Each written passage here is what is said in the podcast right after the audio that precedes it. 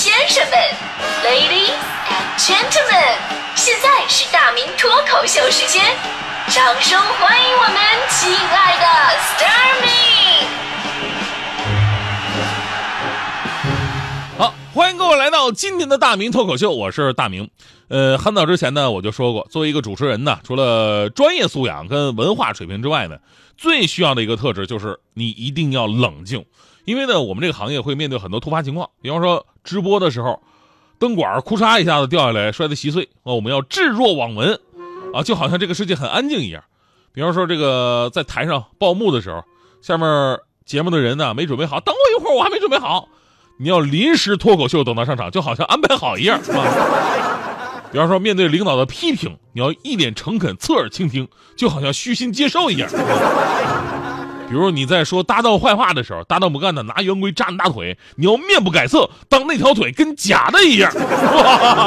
所以我终于明白，我当年学这个专业的时候，为什么学校会给我们安排表演课。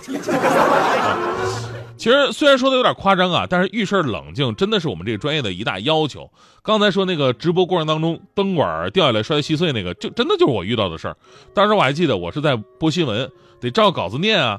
灯碎的时候，我是完全不停顿，一边靠近电脑屏幕，靠点微弱的光照着，另一边呢加上自己的想象力，把那条新闻给脱口秀了。而像我有这样的经历的主播，真的是不在少数。干过这一行，基本都会遇到。比方说，就在昨天下午十六点二十九分，四川西昌呢发生了五点一级地震。这地震发生之后呢，有一段主持人录制节目的小视频就在网上走红了。呃，我们看到这个视频当中镜头摇晃，这时候主持人呢正用标准的普通话在那播报新闻呢。结果摄像机后边传来一声尖叫：“地震啦！”结果这主持人面不改色，打了个手势说。不要慌，录完再说，我们继续。啊，好像什么事也没发生一样。后来经核实呢，这名男呃男子啊，这名主持人是凉山州德昌电视台的主持人何坤，已经当了十四年的主持人了。哎，跟我岁数一样，应该哈。于是网友们纷纷感叹说，这应该是面对地震最淡定的人了吧？然后很多四川的朋友们纷纷留言说啊，我们已经习惯了，上次打麻将的时候我们也懒得跑。啊，西昌的朋友也留言说啊，作为西昌人，有晃感的第一反应就是，是不是又发射卫星了呢？然后呢，你接下来要用心去感受，才会有所分辨。嗯，这个应该不是，没有那么大的火箭啊。当然了，虽然说四川人民呢对地震并不陌生啊，甚至有的非常熟悉了。虽然有的大楼呢，比方说电台啊、电视台这种级别的大楼啊，有一定的抗震能力，但咱们还得说啊，生命诚可贵，对不对？做好第一时间的自我保护还是很有必要的。而且您这条新闻呢，您是录播的，不是直播的，没必要那么拼啊。说到直播，我想过这个问题，就是哪天我做节目的时候啊，咔地震了，我怎么办？我是直播，我还是跑？我想了很久，我觉得吧，就我这身材跟移动速度，可能也根本来不及反应。我还是坚守岗位吧。电影《二零一二》就证明了，等到世界末日的那一天，在岗位上战斗到最后的就是我们广播主持人，是吧？开个玩笑啊！不过这位主播的冷静啊，确实值得我们学习，因为现在社会呢非常需要冷静的品质。一个是我们接收的信息比以前多，比以前还快，而且是真真假假。如果你不能冷静分析的话呢，你就会被节奏带跑。比方说。前两天发生这个重庆坠江大巴事件，最开始你看，很多媒体就为了赶这头条，在真相没有查清之前，就做出了一个非常武断的判断，说这个女司机逆行导致的。结果呢，很多不冷静的网友啊，纷纷跳起来怒骂女司机是人肉搜索跟恶毒诅咒，引起了轩然大波。结果呢，结果等行车记录仪出来之后，才发现哟，女司机人家根本没逆行。是大巴车不明原因的跑偏了，然后又有大人对人跳出来说啊，你看你们啪啪打脸的，给人家道歉去。后来我仔细看了一会儿，发现骂女司机的跟嘲笑人家打脸的人道歉的好多都是同一个人。哎，你说你不冷静的话，能在互联网上混吗？是吧？还有，就是事物的复杂性，就很多结论呢，需要你有耐心的去推理。这就跟我们小的时候做数学题一样，不是所有的题都是简单的判断对错。大部分的其实都要你追求最后唯一的真理。我记得我小学学学学考数学，就是我非常认真的验算，好不容易算出答案了，等于一百三十六点三二二，哇，那非常精确的一个答案。然后我看了四个选项，到底选哪个？哪个是？A 是零 B 是一，C 是负一，D 是十，而我算出的答案是一百三十六点二二。于是我冷静下来，仔细分析一下，最后选择了 D。为什么？因为 D 的答案是十，跟我算出来一百三十六点三二是最接近的。我小的时候数学水平真的太可怕了。而在现实生活当中呢，懂得冷静分析也真的很可怕。我们来说说一个女柯南的新闻。呃，说一位姓李的女士家中被盗了。一般情况，我们家被盗啊都会报警求助，对吧？而这位李女士呢，却靠自己的推理，她推理出了小偷的作案线索，就好像名侦探柯南一样。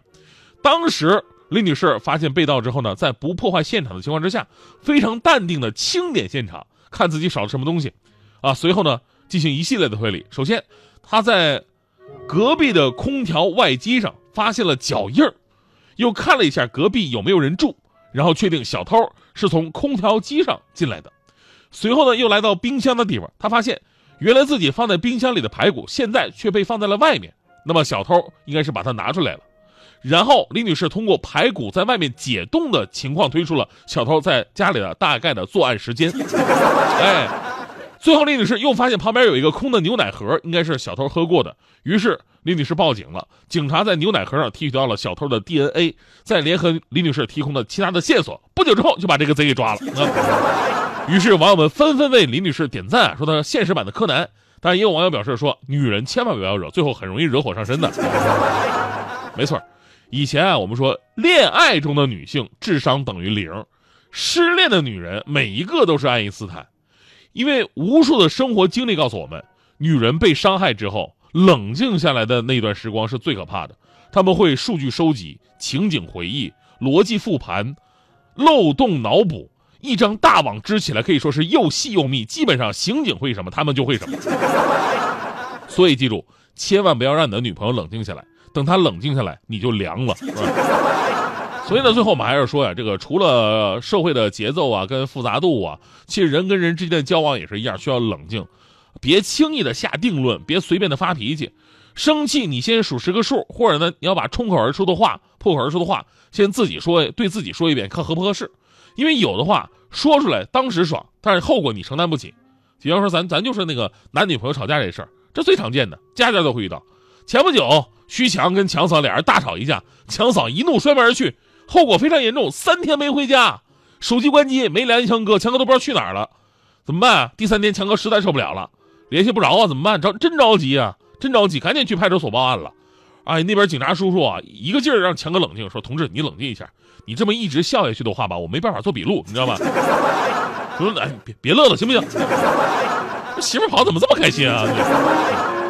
我不知道各位有没有在你跟你们另一半吵架过后有过复盘？其实这个我研究过哈，大概的路线走向是这样的：首先可能是因为老公的某一种言行，然后媳妇儿很生气。然后呢，老公嘴上开始解释，啊，心里想，哎，这点事用得着这么大惊小怪吗？而此时媳妇儿不断的试图强调，问题不在事情本身，而是在于你的态度。然后老公会想，你怎么又开始翻旧账啊？有完没完啊？而媳妇儿会想，你怎么这么不负责任呢？当初我真的是瞎了眼，是吧？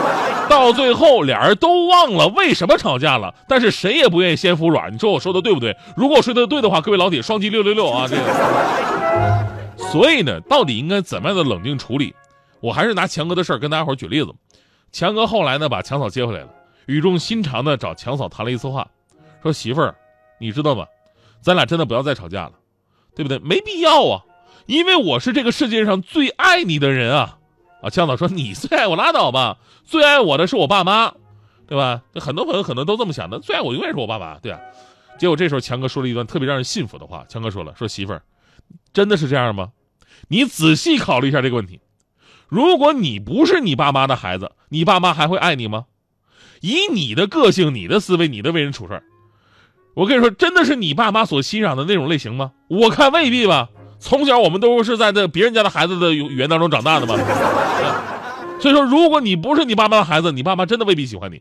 但是你看看我，我一个跟你无亲无故的人。完全就是因为你的智慧和才华当然还有你的美貌才选择去爱你。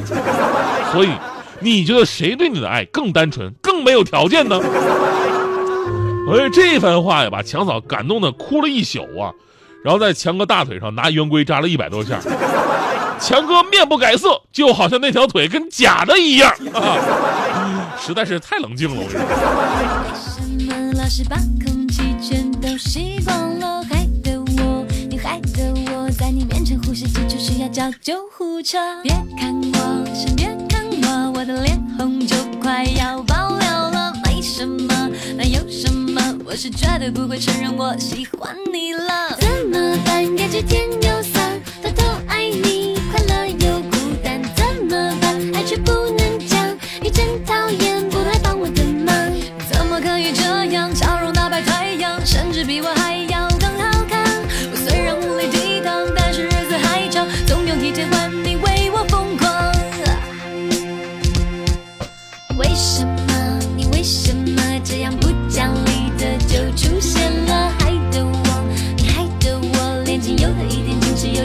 都毁了。靠近我别靠近我到底离你多近比较好呢？完蛋了我完蛋了我整个人眼看就快要不是我的了。